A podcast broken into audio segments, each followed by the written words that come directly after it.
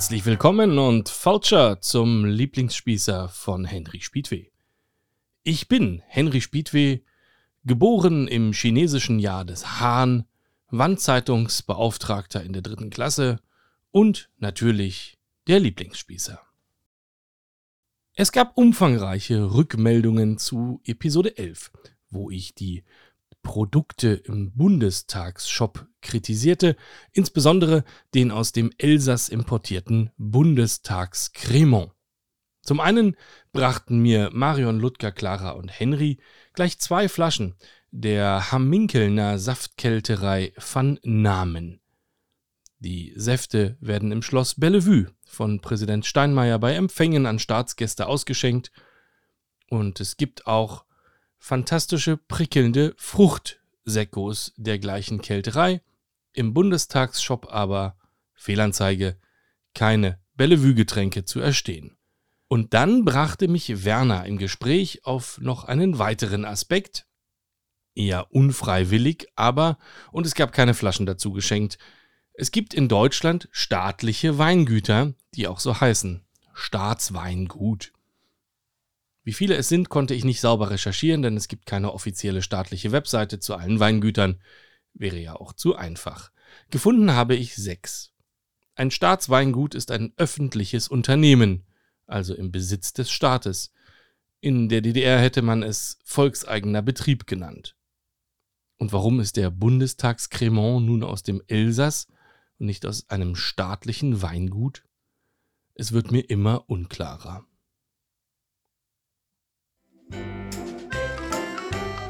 Das Fundstück. Ein neues Fundstück habe ich aber natürlich auch. Kurt Tucholsky schrieb, wie sprechen Menschen mit Menschen? Aneinander vorbei. Ein besonders anschauliches, lebensnahes Beispiel zur Illustration dieses Zitats findet sich im Futurium. Das Futurium ist ein ganz cooler Ort in der Nähe des Berliner Hauptbahnhofs, das Auskunft zu den großen Zukunftsfragen unserer Zeit gibt und im Untergeschoss ein sogenanntes Lab hat, ein interaktives Mitmachlaboratorium. Hier findet sich ein Stadtplanungsspiel mit dem griffigen Namen Future Mobility Simulator. Hier sollen kleine und große Kinder die Stadt der Zukunft planen. An einem riesigen beleuchteten Tisch können Menschen einzelne Stadtelemente bauen, also zum Beispiel Straßen, Wohnhäuser, Gewerbe, Industrie, Grünflächen und so weiter wie ein großes Playmobil-Spiel. Sobald es gelegt ist, wird das Teilchen aber sogleich erleuchtet und in die Stadtsimulation einbezogen. Die Simulation gibt ständig Rückmeldungen aller mehr Wohngebiete in weniger verschmutzten Zonen, weniger Kreuzungen, zu hohe Lärmbelastung etc. etc. Es macht großen Spaß, sich eine Weile neben die Simulation zu stellen, wirklich, denn es läuft wie im echten Berlin da draußen, wirklich. Links baut Kind 1 mit Elternteil irgendwas, rechts baut Kind 2 mit Elternteil irgendwas völlig anderes. Klar, die einzelnen Bereiche funktionieren, aber es gibt keine Chance, die Ziele der Simulation zu erreichen, weil Kinder und Eltern jeweils aneinander vorbeigebaut haben, ohne Absprache. Jede Ecke braucht natürlich fette Straßen und Wasserwege und Wohnen im Grünen. Dann kommt ein etwas herrisches Kind daher und kommandiert seine Mutter rum. Mummy, give me that industry brick now! No, not this one. That one here, right in front of me. I want it. Now, Mummy.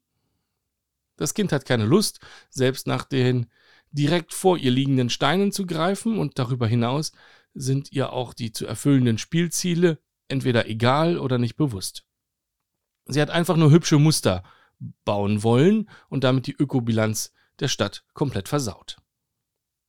Ich kann jedem Zuhörer wirklich nur raten, sich das mal anzusehen. Ich schwöre, genau so wird diese Stadt hier geplant. Nicht absprachewillige Leute bauen in ihren kleinen Ecken einfach irgendwas und das große Ganze kann nie funktionieren. Es ist so erhellend.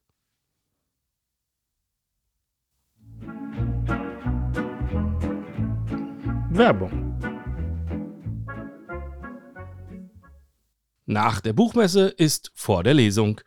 Die nächste Lesung von Speedway findet statt am Montag, dem 7. November 2022 um 20 Uhr in der Bar D59B in der Stralauer Allee, Berlin. Alle Infos auf speedway.de. Der Eintritt ist frei.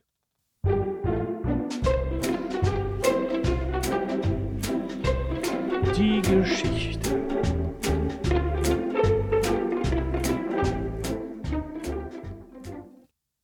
Die Geschichte ist brandneu, stammt aus diesem Sommer und bislang unveröffentlicht. Unser Freund Hans hat uns kürzlich zum Straßenfest in die Europa City eingeladen, wo er lebt. Für die Nicht-Berliner, die Europa City ist ein neues Stadtviertel auf von der Bahn ehemals genutztem und nun nicht mehr benötigtem Gelände nördlich des Berliner Hauptbahnhofs. Auf 85.000 Quadratmetern sind hier in den letzten Jahren Wohnungen für ein paar tausend Menschen entstanden sowas braucht Berlin angeblich, Büros für 10.000 Arbeitsplätze und ein bisschen Kram, der halt dazugehört, Supermärkte, Plätze, Hotelgewerbe etc. Straßenfest also, das klang gut und irgendwie hatte ich mir was mit Bier vorgestellt. Wie immer habe ich mich vorher nicht hinreichend mit dem ganzen Quatsch beschäftigt.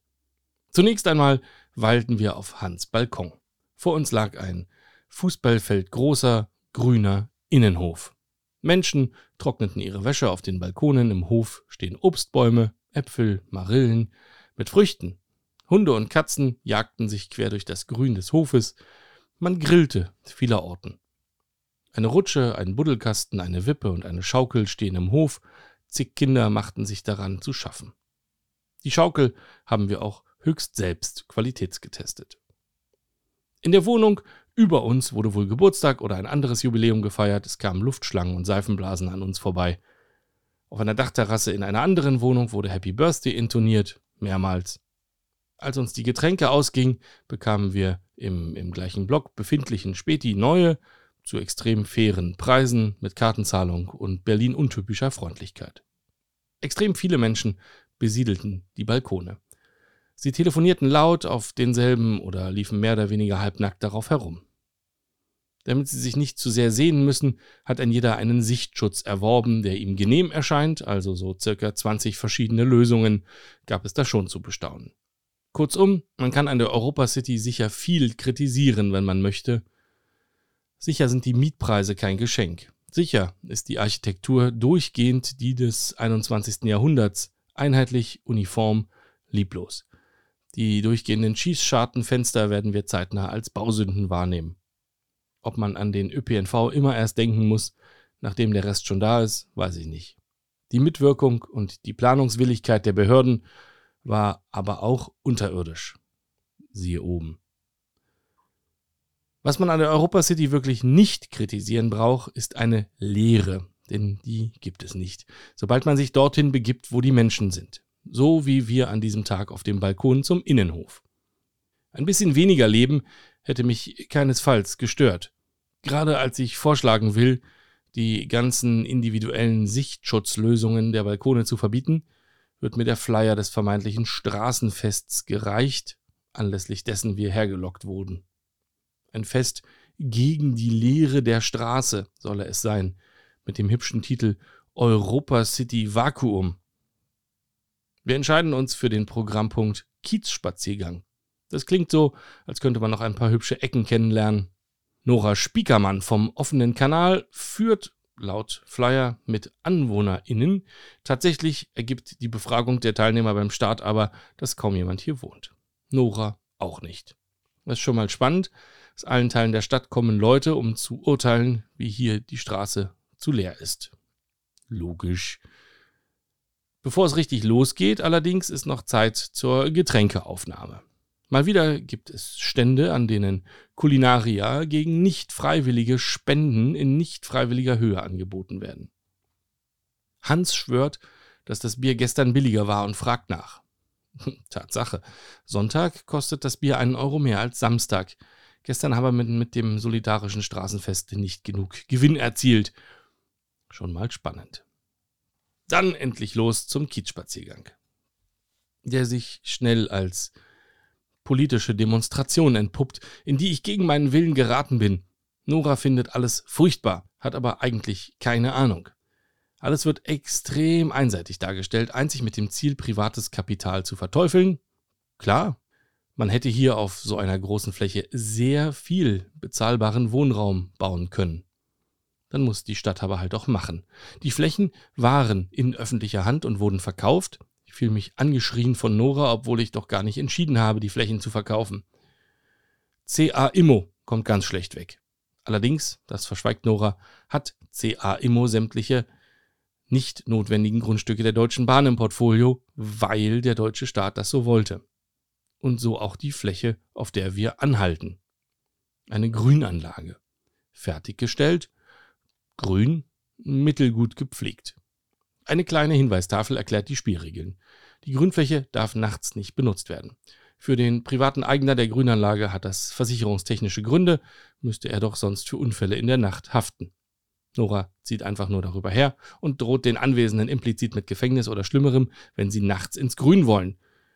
Es gibt keinen Zaun und keinen Wächter und es sieht mir insgesamt nicht so aus, als würden Regeln hier besser befolgt werden als im Rest der Stadt. Ich würde mich auch nachts auf die private Wiese legen, halt unversichert. Später kamen wir noch an einer Grünfläche vorbei, die die Stadt Berlin keinem privaten Investor aufdrücken konnte. Berlin scheitert seit drei oder vier Jahren daran, die Rasenkantensteine aus gigantischen Granitblöcken zu setzen und die Fläche droht meines Erachtens noch mehrere Jahre unfertig vom Bauzaun umringt brach zu liegen. Dann doch lieber eine fertiggestellte Privatwiese, denke ich, Nora nicht. Wir betreten das Urban Loft Hotel. Nora erklärt ihrer Spaziergangsgruppe, dass sie eher so auf Interventionen steht und nimmt mich also in Geiselhaft dabei. Kiezspaziergang am Arsch. Später gesteht sie ein, dass die Intervention mit dem Direktor des Hotels abgesprochen ist. Sowas, also Intervention. Aber wir brauchen halt den Zutritt zum Innenhof des Hotels, um uns weiter aufzuregen. Da sieht man zum Beispiel einen ganzen Wohnblock mit niedrigpreisigen Wohnungen. Ein paar hundert davon. Ich will mich gerade begeistern, als mir erklärt wird, dass das nicht gut ist, weil diese in einem separaten Haus mit niedrigerem Standard seien als die anderen Häuser der Nachbarschaft. Ja, gut, denke ich, so schlimm ist es nun auch wieder nicht. Jede Wohnung hat Balkon, Blick ins Grüne, Spielplatz im Innenhof. Klar, keine drei Meter Deckenhöhe und kein Echtholzparkett. Alles genau wie vom Land Berlin bestellt. Hm, dazu kein Wort. Können wir bitte mal unsere linke Landesregierung kritisieren?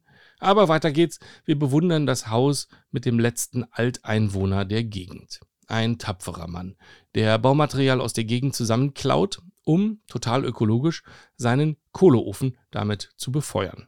Ein Held. Die paar Tonnen CO2 gegen den Nichtabriss des unsanierten Hauses, da muss man auch mal Kompromisse machen. Immerhin pflegt er auch einen Teil des Gartens des Hauses, das er bewohnt. Weiter geht's nun auf die andere Straßenseite.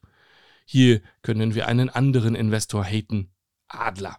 Die haben hier in Rekordzeit 800 Wohnungen fertiggestellt, während Berlin am simpelsten scheitert. Das Projekt war für Adler noch nicht mal ein Riesenbenefit, man ist am Rande des Ruins. They have a problem with the Jahresbilanz, erklärt Nora, halb stolz, halb verächtlich nun. Wenn Adler pleite geht, auch wieder nicht richtig, scheinbar. Man muss übrigens beide Sprachen beherrschen, Deutsch und Englisch, um der Führung folgen zu können, denn alle relevanten Substantive werden auf Deutsch geliefert, der Rest auf Englisch. Wir treten nun zufällig auf eine chinesischstämmige Shop-Betreiberin, die Nora ungefragt ihr Mikrofon hinhält.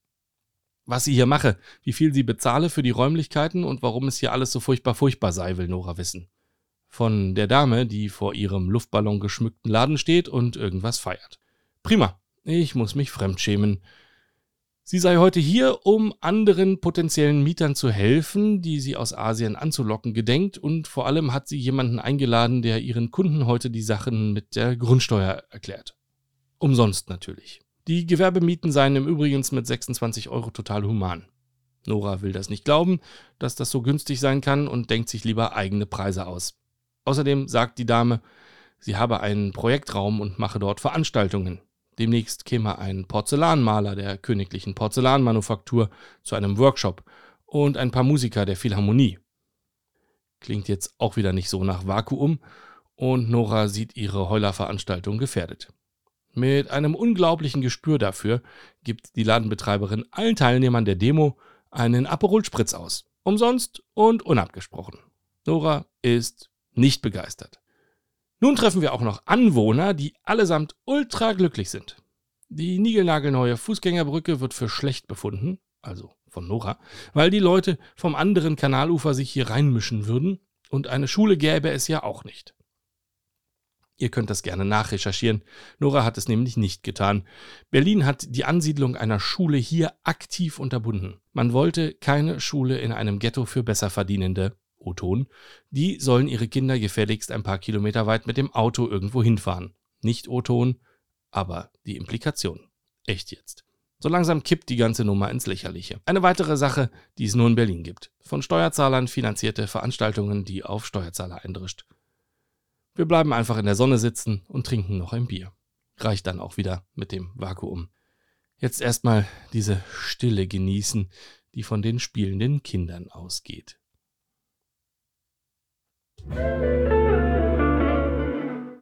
Alle Bücher, Postkarten und die Videokonferenztasse könnt ihr unter speedway.de im Shop erwerben, sowie natürlich in jedem digitalen oder analogen Buchhandel eurer Wahl. Lasst doch bitte ein paar Sternchen da, das freut den Autor. Seid lieb zueinander. Die Begrüßung war übrigens irisch-gälisch. Text Henry Spiedweh, Redaktion Lisa, Musik Giulio Fazio und Rue Walker.